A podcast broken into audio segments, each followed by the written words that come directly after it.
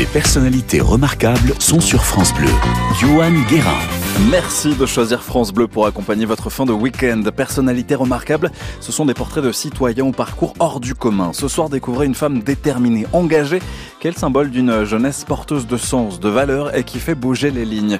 Léa Moukanas a créé son association Aïda à l'âge de 15 ans. Son but, accompagner les jeunes victimes de cancer afin qu'ils ne se sentent plus seuls ou exclus. Léa Moukanas est notre personnalité remarquable ce soir sur France Bleu. Bonsoir Léa. Bonsoir. Bienvenue sur euh, France Bleu. Merci de me recevoir. Ravi en tout cas de, de partager voilà ce, ce, parcours euh, sur sur France Bleu. Ce soir, vous êtes né au, au Liban au sein d'une famille d'entrepreneurs. Euh, très vite, vous partez vivre avec vos parents à Boston, aux États-Unis. Vous avez l'âge de 4 ans. Le 11 septembre arrive. Euh, aux États-Unis se présente un choix cornélien pour vos parents. Expliquez-nous. Alors effectivement, euh, mes parents, donc moi je suis née au Liban, mmh. euh, on a vécu un peu aux, aux États-Unis et j'ai grandi euh, en fait avec deux cultures dans ouais. trois pays. Et mes parents après se sont installés en France parce qu'ils voulaient euh, que leurs enfants euh, bénéficient de la culture libanaise mais puissent grandir dans un cadre et dans un environnement qui soit stable en France. Donc, euh, donc ça s'est passé à ce moment-là.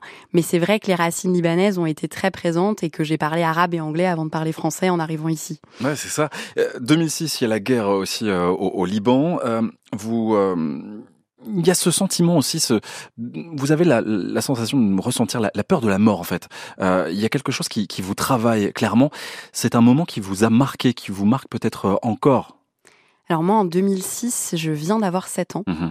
Euh, on est euh, pendant l'été avec mes parents au Liban. Je me rappelle très bien, on était euh, à, la, à la piscine avec à la piscine municipale avec ma mère. Et, et, là, on reçoit un coup de fil de mon père qui nous dit mais il faut absolument que vous rentriez maintenant parce que la guerre a c'est le début de la guerre, mmh. c'est la guerre. Il faut que vous rentriez à la maison. Il faut que vous vous barricadiez. On baisse les stores et tout le monde rentre. Euh, et donc je me rappelle très très bien de ce moment avec mes cousins, on s'en rappelle beaucoup. J'en parle souvent avec pudeur parce que moi, à la différence de mes cousins, j'ai pu partir. Mmh. Euh, j'ai pu faire ma vie en France après et, et quitter le Liban. Toute ma famille euh, y est restée. Euh, donc c'est vrai que c'est un moment de vie qui marque, mais dont on parle et dont je parle avec beaucoup de, avec beaucoup de pudeur et qui forcément vous fait vous poser des questions.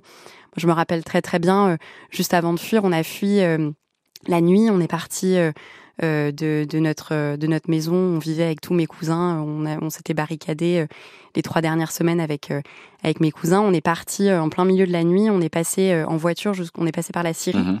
Puis on a pris l'avion en Syrie pour aller en Italie. Puis d'Italie, on, on est allé en France. Je me rappelle très bien parce que l'Italie venait de battre la France euh, à la Coupe du Monde 2006. Sacré souvenir aussi. Et avec mon frère, on, on criait sur les Italiens en arrivant euh, en Italie en leur disant mais euh, en fait on n'est pas du tout content d'être là. Et ma mère nous disait mais taisez-vous, taisez-vous, on a beaucoup de chance d'être là. Euh, mais au-delà de ça, forcément, euh, voilà, ça vous fait vous poser euh, des questions. Et je me rappelle avant de partir, avoir dit à ma cousine, voilà, est-ce que est-ce que tu penses que ça fait mal de mourir? Parce que si en fuyant il nous arrive quelque mmh. chose, j'aimerais juste me préparer à euh, l'éventualité que voilà ça puisse faire mal et à me préparer à ça. Donc forcément, ça vous fait vous poser des questions et quand vous allez à l'école après en France que vous êtes euh, euh, finalement la libanaise euh, en France, que quand on vous demande ce que vous avez fait de votre été, que vous avez dit que vous étiez au Liban, qu'on vous regarde en vous disant mais oh là là, est-ce que tout va bien? Ça vous fait juste développer cette conscience que vous, vous avez la chance d'aller à l'école, alors que vos cousins qui sont restés euh, au Liban n'ont pas forcément cette chance-là. Mmh. Et donc, euh, bah, par le prisme de ce que vous avez vécu, ça vous, voilà, ça vous fait prendre conscience que vous avez de la chance et qu'il faut en faire quelque chose. C'est ça, prendre conscience, ça forge aussi très clairement euh, un caractère. Ça vous a forgé, euh, Léa Moukanas. Euh, il y a une phrase que, qui m'a interpellé. Vous dites si quelque chose n'existe pas ou plus, on peut le reconstruire. Elle est pleine de sens. Moi, je, quand on est arrivé en, en France, mon père m'a dit un truc. Il m'a dit il faut pas que tu t'inquiètes pour le Liban mon père qui a fait la guerre, mmh. qui l'a vécu de façon beaucoup plus. Euh, enfin, c'est la génération qui l'a vraiment vécu ouais. de façon beaucoup plus dense et beaucoup plus frontale que mon frère et moi on a pu la vivre. Me dit il faut pas que tu t'inquiètes parce que c'est un pays dans lequel les Libanais et les Libanaises sortent pour reconstruire avant même la fin des bombardements. Et c'est vrai que j'ai grandi dans cette idée que quand ça n'existait pas, il fallait le créer et quand ça se cassait, bah, c'est pas grave, fallait se retrousser les manches et il fallait le reconstruire. Mmh. Et j'ai vraiment grandi dans cette philosophie-là et je pense que ça m'a, voilà, je pense que ça m'a porté pour la suite. Ouais, il y a trois cultures, trois langues, euh, arabe, anglais, euh, français. Euh, arrivé à, à Paris, ce que vous dites aussi, c'est que vous ressentez allez, un décalage malgré tout. comment on se place quand on est toute jeune à, ce moment-là, face aux autres, face à la société? Une nouvelle culture aussi. Alors c'est vrai que je, je, ressentais un décalage déjà parce que quand vous êtes la Libanaise en France, la Française au Liban, mmh. que vous parlez pas tout à fait bien français quand vous arrivez en France, il y a pas mal de questions euh, qui se posent. Je pense que ce que ça vous apprend, c'est que finalement la maison, c'est un concept. Euh, et que ce qui compte, c'est de là où vous venez, c'est vos racines, c'est où est-ce qu'elles grandissent, mais que la maison, elle est un peu partout. Et ça, je pense que c'est quelque chose d'assez euh, euh incroyable qui m'a été transmis par mes parents. C'est cette idée que bah, où que vous soyez, vous pouvez créer un espace dans lequel vous pouvez essayer de vous sentir bien, dans lequel vous pouvez essayer d'agir. Donc ça, je pense que c'est la première chose. Et la deuxième, c'est que effectivement, moi j'étais trop fière de faire l'exposé tous les ans sur le Liban, j'étais trop fière d'apporter du pain libanais à mes camarades mmh. de classe, parce que je pense que cette culture-là, je l'ai revendiquée assez vite. C'est-à-dire que dans euh, la différence qu'il pouvait y avoir, dans le décalage évidemment, parce que quand je rentrais à la maison, on parlait de la guerre, on parlait, de la famille qui était un peu en difficulté au Liban, on parlait de tout ça. Dans ce décalage que j'ai pu ressentir, il a fallu affirmer cette identité euh, libanaise euh, aussi, et j'en étais vraiment fière. La maison est un peu partout. Elle est belle, cette euh, phrase. Il y a ce, parcours qui témoigne d'une vie chamboulée, une enfance qui est donc marquée aussi par, par la guerre. Et l'évasion apportée par la littérature qui va avoir un vrai rôle déterminant dans votre vie, Léa. On en parle, mais avant, c'est un petit clin d'œil. Tiens, votre période aux États-Unis, c'est New York avec toi et c'est signé Téléphone dans Personnalité remarquable sur France Un jour, j'irai à New York avec toi. Toutes les nuits déconner et voir aucun en entier, ça va de soi. Avoir la vie partagée, tailladée, percée par le ronron de l'air conditionné. Dormir dans un hôtel délaté, traîner du côté gay et voir leur corps se serrer, voir leur cœur se vider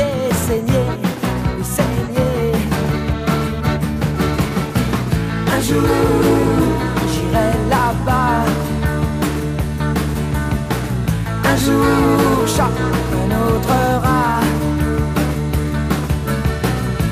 que la vie va en toi. tu m'emmèneras.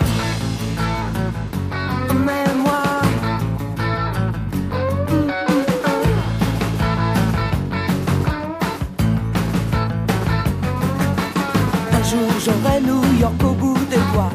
On y jouera, tu verras. Dans les clubs il fait noir, mais il ne fait pas froid. Il ne fait pas froid si t'y crois. J'y crois. Les flaques de peinture sur les murs en parfois, la couleur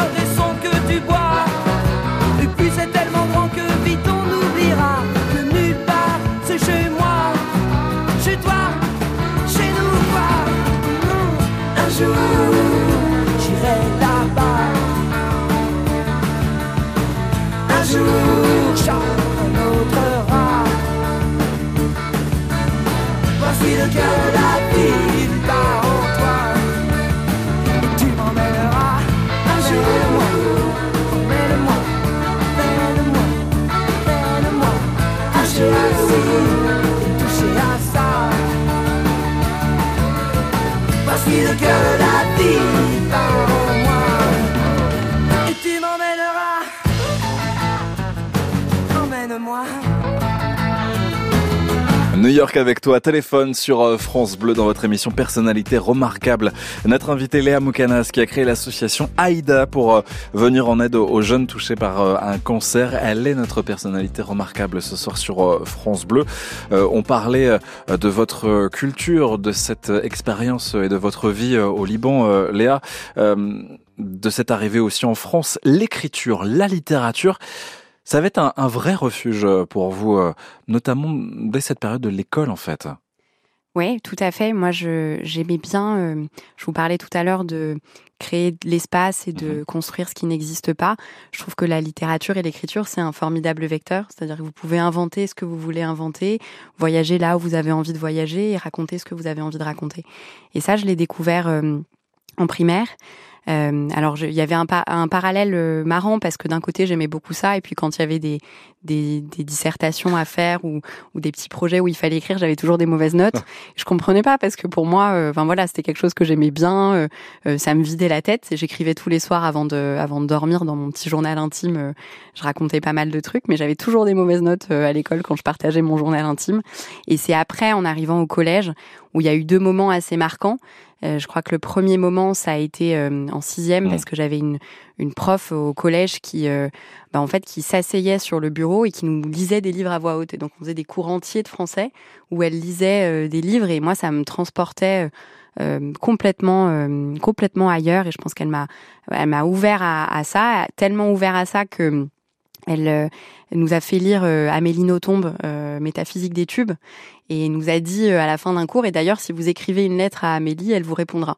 Et vous l'avez fait et je l'ai fait, et en fait, je l'ai fait sans beaucoup de conviction. J'avais même, j'avais même pas encore lu euh, Métaphysique d'études au, tube au moment où je l'ai fait, mais je voulais savoir, euh, voilà, lui poser des questions. Je savais qu'elle-même avait voyagé dans beaucoup de pays, que elle se posait la question de savoir euh, finalement, enfin voilà, quand on a grandi entre le Japon, la Belgique, quelle mhm. est notre identité, quelles sont nos origines. Donc, je lui avais écrit une lettre en ce sens, et je, je me rappelle, j'avais 11 ans, et elle m'avait répondu, et en fait, de là était née une correspondance en me disant, et voilà, je me dis qu'elle répondait à tout le monde, ce qui est vrai mhm. d'ailleurs pour celles et ceux qui nous écoutent. Amélie répond à tout le monde. Mais euh, la particularité, c'est qu'elle s'en souvient. Et donc ça, ça a été quelque chose d'assez incroyable qui m'a marqué. Et je crois que le deuxième moment, ça a été un peu plus tard.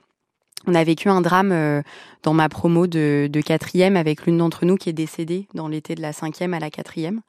Euh, et avec tout ce que ça peut impliquer dans une classe quand vous finissez l'année à 30 et vous la recommencez à 29 et tous les tabous qu'il peut y avoir autour du fait de voilà de parler de tout ça, de parler de la mort, parler de euh, voilà de, de, de, sujets qui finalement sont, sont très tabous et, et l'écriture ça m'a vraiment permis un de me vider la tête et deux de me rendre compte qu'on pouvait parler de tout y compris de sujets tabous. Ouais, D'extérioriser aussi des, des émotions qu'on refoule très souvent au final.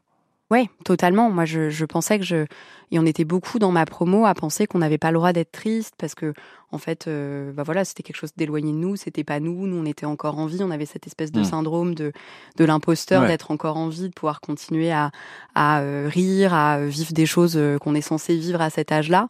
et évidemment, après l'adolescence, parce que c'est quand même un mécanisme qui est très très fort, l'adolescence, donc ça a repris le dessus assez vite, mais on, on est resté lié et, et, marqué par, par ce qu'on avait vécu ensemble. Et d'ailleurs, je pense que euh, et en en reparlant avec mes camarades de classe depuis, quand on a créé AIDA trois ans plus tard, il y avait aussi euh, l'héritage de ce qu'on avait vécu là et cette idée de se dire, bah voilà, en fait, on peut euh, enfin, la mort, la maladie, c'est quelque chose qui est infiniment grand, mm. mais on peut y apporter quelque chose à notre échelle. On peut mettre un peu d'infiniment petit là-dedans et se dire que on va, on peut créer l'espace dans lequel on va pouvoir agir, dans lequel on va pouvoir apporter une pierre à l'édifice et dans lequel on va pouvoir mettre des mots sur ce qui est concrètement vécu en face de nous. C'est ce que vous avez partagé sur votre blog. Parce que vous teniez C'est bien, vous vous êtes très très bien renseigné. Euh, j'avais effectivement euh, un, un, blog, mais c'était c'est très drôle. Je suis retombée dessus il y a pas longtemps. Euh, enfin, j'avais imprimé dans un classeur. parce que j'étais un peu rigide, je crois. J'avais, j'avais tout, j'imprimais tous les, les, petits articles que j'écrivais quand j'avais 11-12 ans. je les avais imprimés dans un, dans un, je les avais mis dans un lutin. Mhm. je suis retombée dessus il y a pas longtemps et effectivement, bah, je racontais plein de trucs. Euh, parce que euh, je crois que l'adolescence, euh, bah voilà, c'est une période particulière, c'est l'âge des premières fois, c'est l'âge où on se pose plein de questions sur plein de trucs, où notre corps il change, où, où bah, on est un peu désarçonné par tout ce qui se passe, et en même temps on a envie de vivre, et, et, moi j'avais envie de questionner tout ça, et donc effectivement c'était des choses que j'écrivais. Ouais, l'écriture, entreprendre aussi. France Bleu vous fait découvrir des personnalités remarquables personnalité remarquable. On parle de la jeunesse qui s'engage. C'est le cas de Léa Moukanas qui a créé l'association Aïda alors qu'elle n'avait que, 4, de, que 15 ans. Et on en parle justement ce soir. Aïda, euh, c'est le prénom de votre euh, grand-mère. 2014, euh, c'est une année marquante pour vous puisque votre grand-mère Aïda est victime d'une leucémie foudroyante. À l'hôpital, en allant visiter votre grand-mère, vous rencontrez aussi un, jeune ado qui est hospitalisé. On peut dire qu'il va aussi avoir un rôle euh, prépondérant, un rôle important dans, dans votre vie Oui, tout à fait. Euh, effectivement, l'année 2014, moi, je, je, viens de rentrer au lycée. Mhm. Donc déjà, c'est une année euh, particulière parce que c'est cette rupture-là entre le collège et, le lycée. Et au tout début euh, de l'année de lycée, début euh, octobre, j'apprends que ma grand-mère, qui est un peu le pilier de la famille, vous savez, dans les dans les familles libanaises, tout est organisé autour des grands-parents. et donc il y a vraiment cette idée que les grands-parents sont un pilier, sont le socle qui nous réunit tous les ans à Noël, qui fait qu'on y va l'été et mhm. qu'on y retourne tous. Et donc ma grand-mère, euh, qui s'appelait Aïda, euh, a, j'apprends qu'elle a une leucémie. Moi, je sais pas trop ce que c'est une leucémie euh, à ce moment-là. J'apprends en cherchant sur internet que c'est un cancer du sang, euh, et, et, je me rends compte que c'est quelque chose de grave. Et donc effectivement, elle est décédée deux semaines plus tard, donc c'était euh, très foudroyant. Mmh. Et quand elle était à l'hôpital au Liban, je, je, vais la voir, je, je lui rends visite avec avec mes parents. À la différence que j'ai je viens tout juste d'avoir 15 ans, j'ai pas la possibilité de rentrer dans le service, euh, encore moins de rentrer dans sa chambre, euh, et donc on, on, me laisse euh, dans euh, la salle d'attente, et donc je me balade un peu dans les couloirs de l'hôpital. Et donc je passe euh, une semaine, deux semaines à me balader un peu dans ces couloirs d'hôpital. Et là, je rencontre un jeune qui devait être un tout petit peu plus âgé que moi. Je le rencontre au distributeur, qui est accompagné dans la chambre juste à côté euh, de celle de ma grand-mère. Et il euh, y a un truc qui marque totalement, c'est que je me dis mais attends c'est fou, il a mon âge, euh, son quotidien est hyper différent mm. du mien, il a la même maladie que ma grand-mère et il va être entouré dans la majeure partie du temps d'adultes puisque bah, la moyenne d'âge dans le service c'est 60 70 ans, que les professionnels de santé sont pour la plupart adultes dans ce service-là et que en fait il va être complètement déconnecté de ce que moi je vis, je vis en tant que jeune en ayant le même âge que lui. Et c'est un truc qui me marque beaucoup parce que je trouve ça non seulement profondément injuste, mhm. mais en plus de ça très incohérent. C'est-à-dire que pour moi, il y a vraiment une incompréhension de me dire euh, comment est-ce que je peux être jeune euh, et être au milieu euh, d'adultes. C'était vraiment quelque chose que j'arrivais pas à comprendre à ce moment-là. Et donc quand je rentre en France, quelques jours après le décès de ma grand-mère, je me dis ok, j'ai envie de faire quelque chose de concret sachant que ma volonté d'engagement, elle préexistait. C'est-à-dire que je me suis pas levée un matin en me disant, euh, voilà, j'ai envie de m'engager. Je crois que avec ma classe, on, on était vraiment, c'était un contexte où euh, on parlait de notre génération comme étant la génération canapé. Je sais pas si vous vous en rappelez, mais après on a été sacrifié, puis covidé, mm. puis s'est passé plein de trucs. Mais mais à cette époque-là, c'était vraiment la génération qui a pas d'avenir, qui a pas de futur, les jeunes qui sont bons à rien. Mm. Euh, et nous, on avait vraiment envie de faire quelque chose. Euh, et donc avec ma classe, on contacte des associations en disant bah voilà, on a très envie de faire quelque chose de, de concret. Moi, c'est vrai que la santé de par ce que je viens de vivre avec ma grand-mère, euh, euh, voilà, j'ai envie de m'y engager particulièrement. J'aurais été ouverte à m'engager euh, ailleurs aussi. et là, on se fait recaler. C'est-à-dire qu'on contacte plein d'associations en leur disant on aimerait beaucoup faire quelque chose pour vous aider. On nous dit bah voilà vous êtes beaucoup trop jeune, mmh. revenez plus tard quand vous aurez passé votre bac, quand vous aurez fini vos études. Et je me rends compte à ce moment-là que quand on a envie de s'engager et qu'on est jeune, on n'est pas pris au sérieux et il n'y a pas mmh. d'espace qui existe qui vous permette de pouvoir agir et de faire quelque chose de concret. Euh, et donc ça me ça me marque forcément. Euh, et on se souvient de cette phrase qui est quand ça n'existe pas, il faut le créer. Euh, et là, je me dis ok, il y a peut-être quelque chose à faire, créer un espace dans lequel on va pouvoir d'un côté accompagner ces jeunes particulièrement isolés à l'hôpital, qui ont entre 15 et 25 ans et qui vont rencontrer la maladie à cet âge-là, et de l'autre côté permettre aussi à des jeunes de pouvoir se mettre en mouvement et de pouvoir agir. C'est ça. Euh, il y a une petite anecdote qui est euh, assez drôle aussi, c'est que euh, vous êtes très jeune pour lancer cette association. La famille est au courant, votre famille est au courant, mais après coup, à Noël, racontez-nous. Ah oui, alors ça c'est. Je sens que l'anecdote vous plaît ah beaucoup. effectivement, bah, il fallait avoir 16 ans pour créer une association avec autorisation parentale. Moi, je venais d'en avoir 15. et donc j'avais pas du tout l'âge, pas du tout le savoir de mhm. comment ça marchait euh, par ailleurs. Euh, et donc je me suis dit bon, j'avais pas envie de créer une double peine, c'est-à-dire que j'avais pas envie de créer une association, de lui donner le prénom de ma grand-mère et qu'après, euh, bah voilà, ça fonctionne pas. Mhm. Euh, que je puisse pas le faire et que mes que, que ma mère soit d'autant enfin voilà qui est une double peine finalement et donc je me dis qu'est-ce que je qu'est-ce qu'est-ce que je peux faire? Et donc là il y a une évidence qui me vient à l'esprit c'est que j'étais plutôt euh, j'étais plutôt bonne élève j'étais plutôt consciencieuse donc il faut imaginer le step de côté que ça me demandait euh, à cette époque-là de faire ça mais donc je colle mon bulletin de notes sur les statuts de l'association, qui est le document officiel euh, qui permet de créer une association, euh, un des documents officiels qui permet de créer une association en France. Je réveille ma mère en plein milieu de la nuit en lui disant maman, si tu signes pas euh, ce document, bah en fait, je vais me faire virer de cours. Et donc ma mère, à moitié réveillée, signe ce document en plein milieu de la nuit. Et donc en fait, après, j'avais sa signature et donc j'avais l'autorisation tacite, on va dire, euh, de euh, pouvoir créer une association. Et donc, euh, la procédure se faisait en ligne et ça a été assez simple après. Et donc, effectivement, mais ma famille l'a su à Noël, donc quelques mois après. Mhm. j'ai emballé des t-shirts de l'association sous le sapin de Noël et je l'ai annoncé comme ça à la famille en leur disant que voilà, s'ils voulaient s'engager, c'était possible, s'ils voulaient rester là où ils étaient, c'était possible aussi, mais qu'en tout cas, c'était un espace qui existait. Ça montre euh, vraiment votre euh, déterminisme, ça c'est vrai, votre euh, engagement. Ces t-shirts aussi qui vont avoir un impact, notamment un peu plus tard, quand vous êtes à l'école, au lycée et même à la faculté après. C'est-à-dire que les professeurs qui vous accompagnent, s'ils n'ont pas pris leur t-shirt, ils sont un peu mal vus. Effectivement, les débuts d'Aïda se sont vraiment créés euh, dans un dans un lycée. Mmh. Donc en fait, on avait 14, 15, 16 ans euh, et on faisait avec les moyens du bord. C'est-à-dire qu'aujourd'hui, euh, voilà, on a 30 salariés chez AIDA, on forme 2000 bénévoles chaque année. La structure a grandi et on parlera de ces missions tout à l'heure, mmh. mais euh, accompagne des patients euh, au quotidien entre 15 et 25 ans dans plus de 70 hôpitaux en France.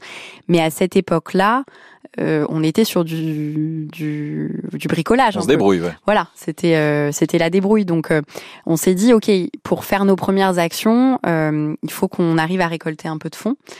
parce qu'on voulait former des bénévoles, on voulait qu'ils aient un cadre, voilà, dans lequel ils pouvaient agir, on voulait pouvoir aider les hôpitaux en proximité. Et donc on s'est dit, bah on va faire floquer des t-shirts. Donc on a acheté des t-shirts Bordeaux, on a dessiné un logo sur PowerPoint et on a avec un fer à repasser euh, floquer chacun de ces t-shirts euh, un par un. Euh, et on s'est dit, bah, ceux qui n'auront pas le choix de les acheter, c'est nos profs. et donc on les a vendus euh, pendant les pauses. Donc c'était assez marrant parce qu'au début, les profs comprenaient pas trop ce qui se passait. Et puis en fait, ils voyaient au fil du temps que leur code de popularité augmentait quand ils achetaient le t-shirt. et donc en fait, assez vite, on avait des profs qui arrivaient en cours même avec le t-shirt. Et il y avait pour toute la promo une fierté. C'est-à-dire qu'en fait, effectivement, c'est ma grand-mère, effectivement, c'était une initiative personnelle au début, mais en fait, assez vite, ma classe, puis le reste de la promo a rejoint euh, le mouvement parce qu'il y avait cette volonté de s'engager, parce qu'il y avait cette incapacité ailleurs de pouvoir le faire, et aussi parce que je crois que la maladie, c'est quelque chose qui est assez, assez tabou, la mort, c'est quelque chose qui est assez tabou, euh, et on, on, avait tous finalement des histoires de près ou de loin qui nous concernaient, et qui a fait qu'on s'est mis en mouvement euh, à ce moment-là. Mais donc effectivement, ça a été la première façon euh, de collecter des fonds. On a quand même collecté bien 3000 euros en quelques semaines, et on était, on était hyper contents parce que euh, pour nous, ça nous semblait être quelque chose de complètement démentiel. Quoi. Ouais, c'est vrai. Et c'est vrai qu'il y a ces thématiques qui, sont euh, clairement euh, tabous. vous levez le voile aussi, on en parle, c'est important. Quand on est jeune aussi, on n'est pas forcément épargné, ça nous concerne et c'est aussi ce que vous partagez. Vous, vous évoquez aussi ces, ces thématiques-là. qu'est-ce que l'engagement d'ailleurs? Qu'est-ce que ça apporte et, et qu'est-ce que vous proposez concrètement? Quelles sont vos missions au sein de cette association AIDA C'est ce que vous allez nous dire dans un instant puisque vous êtes notre personnalité remarquable. On continue avec vous, Léa Moukanas. Les personnalités remarquables sont sur France Bleu. Johan Guérin. Notre invitée ce soir, Léa Moukanas, une femme à l'écoute des autres, une femme forte qui prouve que la jeunesse peut s'engager et défendre des valeurs. Léa a créé l'association AIDA pour venir en aide aux jeunes touchés par un cancer. Elle n'avait que 15 ans. Elle raconte son parcours dans ce livre Je veux être utile, l'engagement n'a pas d'âge aux éditions Robert Laffont. Une femme aujourd'hui âgée de 24 ans, engagée pour la santé des jeunes, présidente aussi donc de l'association AIDA et cofondatrice du collège citoyen. On en parle ce soir dans Personnalité remarquable sur France Bleu. Aïda, c'est cette association que vous avez donc euh, fondée. Vous aviez 15 euh, ans. C'est juste dingue de se dire euh, ça. Voilà, on, sent cette cette force que vous avez. On, parle d'une voilà d'une d'une femme et forte, mais c'est clairement le clairement le cas. Aïda, cette association, vous nous avez raconté sa genèse, mais quelles sont les, les missions concrètes que vous avez, que vous défendez? Merci déjà de mettre en lumière le, combat d'Aïda, parce qu'on accompagne une tranche d'âge particulière, mmh.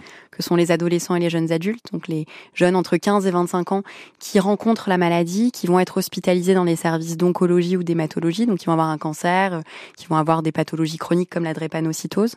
Et donc on accompagne euh, cet âge particulier qui est pas tout à fait l'enfance, qui est pas tout à fait le monde adulte, qui est cet âge de transition. Euh, on l'accompagne autour de trois missions.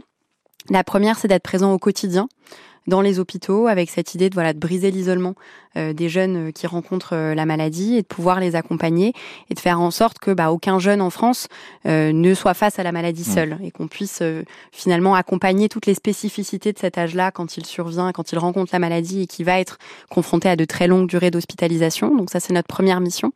la deuxième c'est d'accompagner l'après mmh.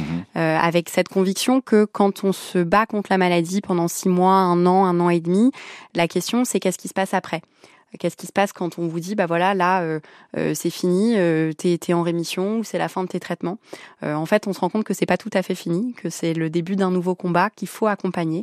et donc, on a créé des programmes d'accompagnement de l'après-maladie chez les jeunes notamment un programme qui s'appelle Highway to Health, mhm. qui est une petite ref à ACDC, euh, et qui est un programme d'accompagnement euh, d'un an qui accompagne chaque année un peu plus de 200 jeunes euh, sur le territoire pour les aider à se reconstruire, tant sur le plan de leur santé physique que de leur santé mentale, que de leur avenir, et voilà, et à se projeter vers la suite.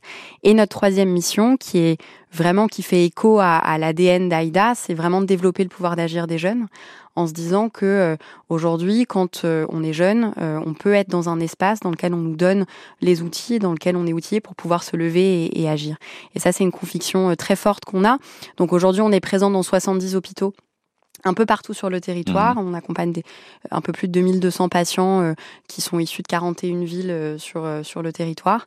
on forme chaque année 2000 jeunes dont la moyenne d'âge est 19 ans. Donc on a des populations de bénévoles très jeunes qui s'engagent avec nous au quotidien. Et voilà, on est une équipe d'une trentaine de salariés aujourd'hui à agir tous les jours avec une conviction qui est qu'avant d'être malade, un jeune, ça reste un jeune. Et donc il faut que notre système de santé, que la façon dont on parle de santé aux jeunes, la façon dont on accompagne les jeunes qui rencontrent la maladie, bah, s'adapte aussi à ça. il y a un accompagnement, c'est aussi lié euh, santé, euh, éducation euh, aussi. Ça, c'est un, un volet précieux pour se reconstruire. C'est-à-dire que quand vous avez fait face à la maladie pendant de longs mois, euh, l'idée c'est comment est-ce qu'on vous aide à vous projeter dans la suite. C'est-à-dire que vous êtes à un âge, c'est l'âge des premières fois. Mmh. C'est un âge où vous vous construisez, c'est un âge où vous posez des questions sur votre avenir, où bah c'est pas toujours évident, où euh, bah, la santé mentale c'est quand même un sujet fragile. Donc c'est un âge qui est pas facile déjà quand on n'est pas malade.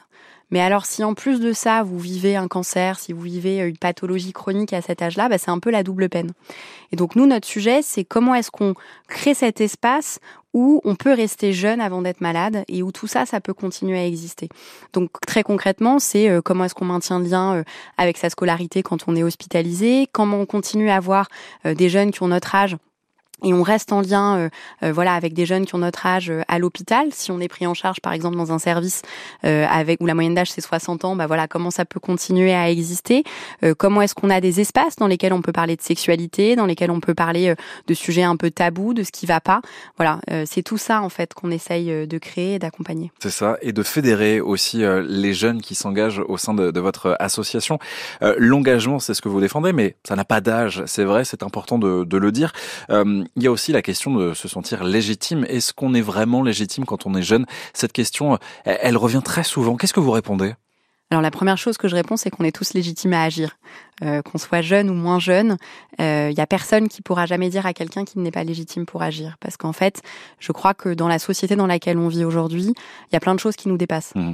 Euh, la santé, c'est un sujet infiniment grand, la maladie, la mort, euh, l'environnement, euh, et que je crois que la, la question qu'on se pose tous, c'est qu'est-ce qu'on peut faire à notre échelle? Euh, et nous, on a choisi euh, chez AIDA d'œuvrer pour les jeunes entre 15 et 25 ans qui font face à la maladie en se disant on va mettre un peu d'infiniment petit dans l'infiniment grand. Et c'est ce qui va finalement voilà aussi nous permettre nous en tant que jeunes de pouvoir avancer. C'est donnant donnant c'est dans mmh. les deux sens en fait. Euh, et donc on est tous on a tous cette légitimité pour agir. Après elle se construit. C'est-à-dire qu'effectivement je me suis pas levée à 15 ans en me disant on est tous légitimes pour agir que ça a été un long cheminement ça a été beaucoup d'apprentissage aussi. J'ai eu la chance de grandir euh, entourée euh, bah, de professionnels de santé à l'hôpital. J'ai eu la chance de rencontrer plein de jeunes qui avaient mon âge et qui m'ont ouvert les yeux sur plein de trucs, qui venaient de milieux, qui venaient d'horizons, qui avaient des façons de penser qui étaient hyper différentes des miennes. Et tout ça, ça s'est construit. Et je pense que si j'ai appris euh, un truc à l'hôpital, c'est cette question de la légitimité, c'est un peu comme un arbre voyez, un arbre, euh, il a des racines, il a un tronc, il a des branches, mhm. et que en fait la hauteur, elle se fait pas avec la distance qu'on a avec le sol, mais elle se fait avec la profondeur des racines. Euh, et, l'hôpital euh, et confronter la maladie et confronter la mort au quotidien vous apprend ça. C'est-à-dire que ce qui compte dans la vie, c'est d'avoir les deux pieds sur terre et de d'avancer pas après pas pour faire en sorte que ce qu'on veut faire avancer et ce qu'on veut changer au quotidien, bah, ça puisse changer dans un temps qui est long et donc on y va étape par étape. Et s'engager, ça apporte aussi, on donne, on donne, c'est vrai, mais ça apporte aussi, ça développe même des compétences. Oui, c'est vrai. Moi, j'étais très très timide quand euh, j'ai démarré avec Aïda. Euh, je, quand il fallait réciter une poésie, je me levais et je fermais les yeux euh, pour la réciter. Vous voyez, je le fais même euh, là en vous parlant, euh, parce que c'était, euh, voilà, d'être vu, c'était quelque chose d'insupportable pour moi au, au, collège et, et, au lycée. Et, et l'engagement, rencontrer l'autre, euh, prendre ce risque-là finalement, euh, ça a vraiment été quelque chose qui m'a complètement ouvert là-dessus parce que j'ai beaucoup appris par les autres aussi. Dire que je me rappelle des tout débuts d'Aïda, bah moi là, moi je n'osais pas monter sur l'estrade pour mmh. raconter ce qu'était Aïda, donc c'était d'autres qui le faisaient pour moi. Et en fait, c'est un travail d'équipe. Euh, c'est pas Aïda qui va révolutionner euh, la prise en charge des jeunes, c'est euh, une équipe qui est faite de professionnels de santé qui œuvrent au quotidien à l'hôpital, qui créent des services et des dispositifs qui sont dédiés. C'est tout le travail que peut apporter euh, AIDA. Ce sont les jeunes qui après reviennent une fois qu'ils ont été accompagnés et s'engagent avec nous. Ce sont les jeunes bénévoles qu'on forme. Enfin voilà, c'est un travail d'équipe. Et je crois que l'engagement, ça vous apprend ce qu'un collectif peut permettre. C'est-à-dire mmh. que tout seul, euh, bon, bah c'est bien, hein, mais quand on construit ensemble, il y a un truc extraordinaire qui se passe. C'est vrai. France Bleu vous fait découvrir des personnalités remarquables. Notre invitée Léa Moukanas qui a créé l'association AIDA qui vient en aide euh, eh bien aux, jeunes touchés par un cancer. Elle est notre personnalité remarquable ce soir sur euh, France Bleu. On a parlé de votre engagement euh, Léa, il y a aussi cette ce volet qui est très important lié à l'entrepreneuriat. Euh, vous n'avez que 24 ans, ce que vous dites, c'est qu'aucun métier n'est fait à 100%. Euh, pour vous, c'est révélateur de quelque chose de très profond. euh, oui, effectivement, moi, quand j'étais au collège et au lycée, qu'on venait nous présenter des métiers, j'avais envie de tout faire et d'en faire aucun. Euh, j'avais envie euh, d'être fleuriste, avocate, prof. Enfin voilà, j'avais envie de tout faire en même temps et, en même temps, je chantais que j'avais aussi besoin de cette liberté et, ce que ce que j'aime profondément, c'est cette idée que il y a rien, que vous mettez en mouvement et que vous créez un espace dans lequel les gens peuvent agir et que après quand vous regardez il y a quelque chose qui mmh. existe. Et ça je trouve que c'est absolument euh, formidable parce que ça montre euh, bah voilà que on peut tous agir et tous faire quelque chose. Ça montre euh, la force du collectif euh, aussi. Et ça montre qu'on est aussi dans une société où il y a des solutions et euh, moi, je crois beaucoup euh, euh, à l'entrepreneuriat de solutions. En tout cas, je crois beaucoup au fait que, bah voilà, on peut créer des, des réponses à des besoins majeurs de la société aujourd'hui. Mais c'est pour ça qu'il faut être aussi conseillé. Ce que vous faites là, c'est justement aussi l'occasion de le faire. Mais dire qu'on peut créer, qu'on peut entreprendre, il faut avoir aussi cette culture chez nous en France, la défendre. C'est vrai, euh, on l'a pas trop euh, au collège, au lycée.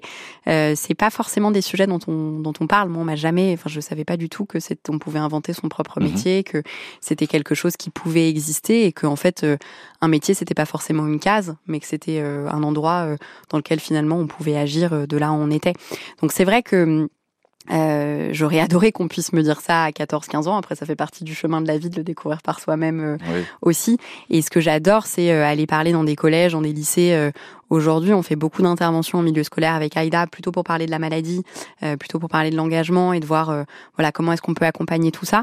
mais c'est vrai que quand c'est moi qui le fais, j'essaye toujours de rajouter une petite couche qui est en fait, vous pouvez inventer l'espace dans lequel vous pourrez, vous pourrez agir demain, parce qu'en fait, il est question de ça.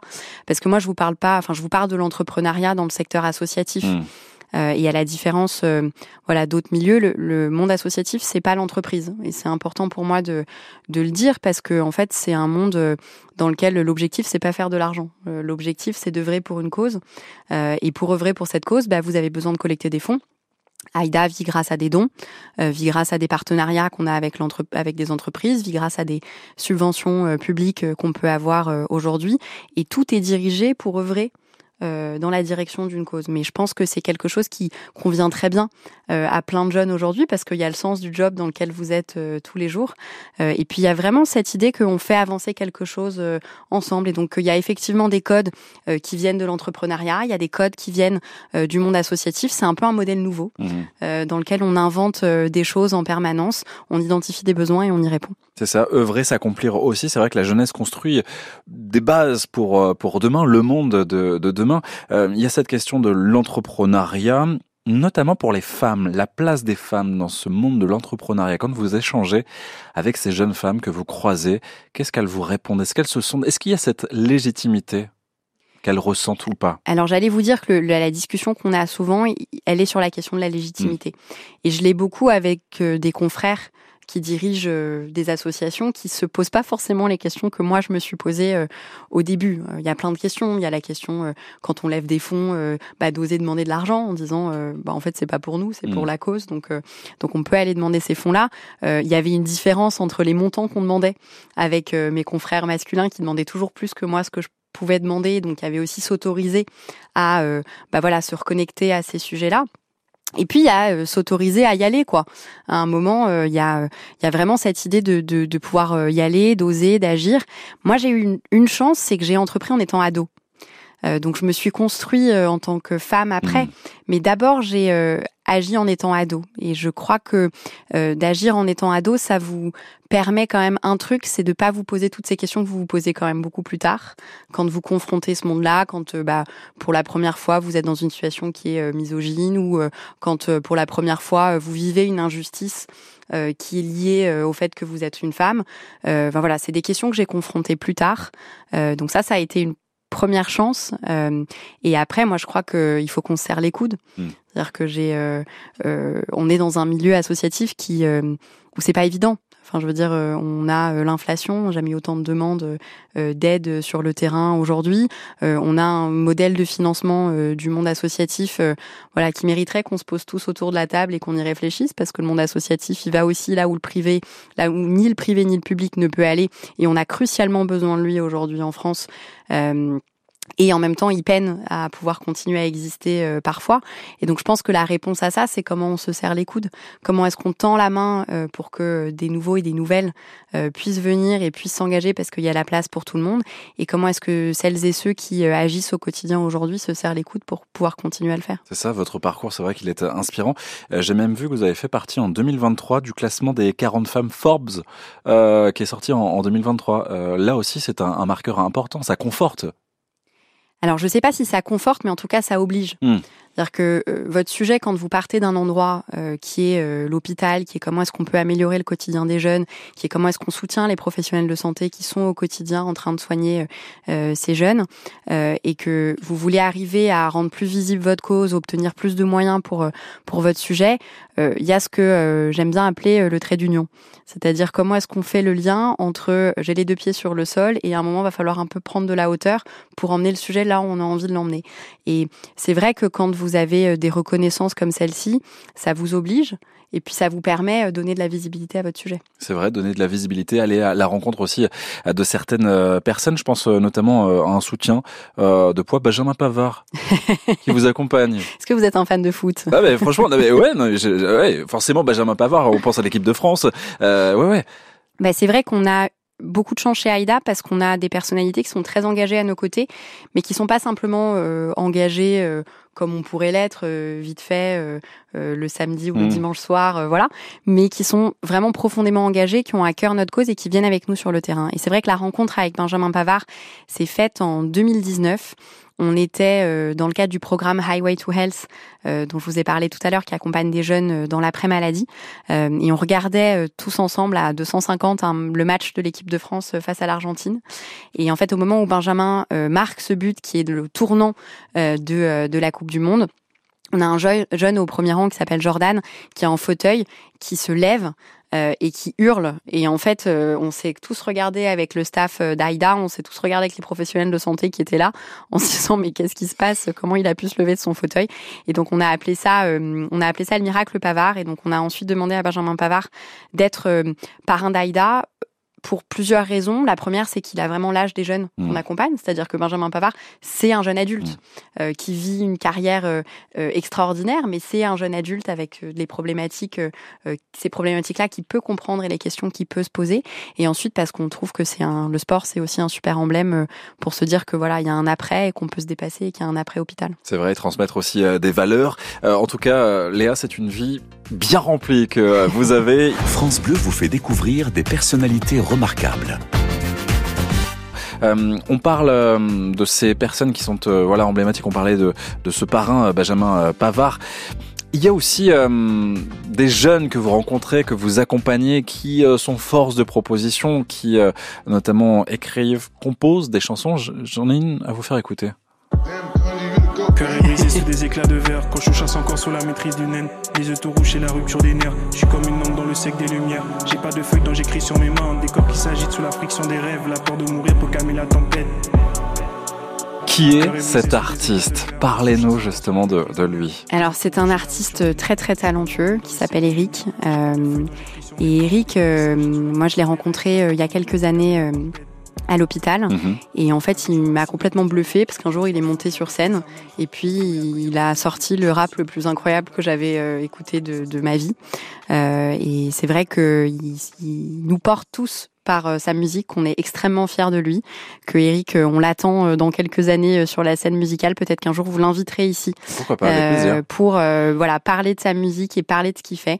Et pour moi, c'est voilà super qu'on puisse le mettre en avant aussi parce qu'on croit en toi, Eric. Je sais que je crois que tu nous écoutes, donc on, on croit en toi. On est tous derrière toi et on donnera tout pour que ta musique soit mise en avant. Et on, on le salue. C'est vrai que euh, tout à l'heure, je vous, je vous posais une question off pour savoir quels étaient les artistes qui vous accompagnaient. Les artistes qui sont au cœur de et qui font partie de, de l'association AIDA, ce sont eux en fait qui vous accompagnent au quotidien? Mais la musique, elle joue forcément un rôle. C'est-à-dire que quand vous êtes à l'hôpital ou quand vous venez de sortir des traitements, euh, il y a un moment où le fait, euh, voilà, d'écrire, le fait de composer avec les talents de, de chacun, ça vous porte. Mmh. Euh, et, et c'est vrai que tous les ans, on essaye d'accompagner les jeunes aussi par ce prisme de la musique. On les accompagne pendant les traitements, on les accompagne après les traitements. Quand on accompagne aussi la fin de vie, euh, ça joue un rôle important parce que c'est une façon euh, d'écrire, c'est une façon de transmettre, c'est une façon de raconter euh, euh, quelque chose et de laisser une trace.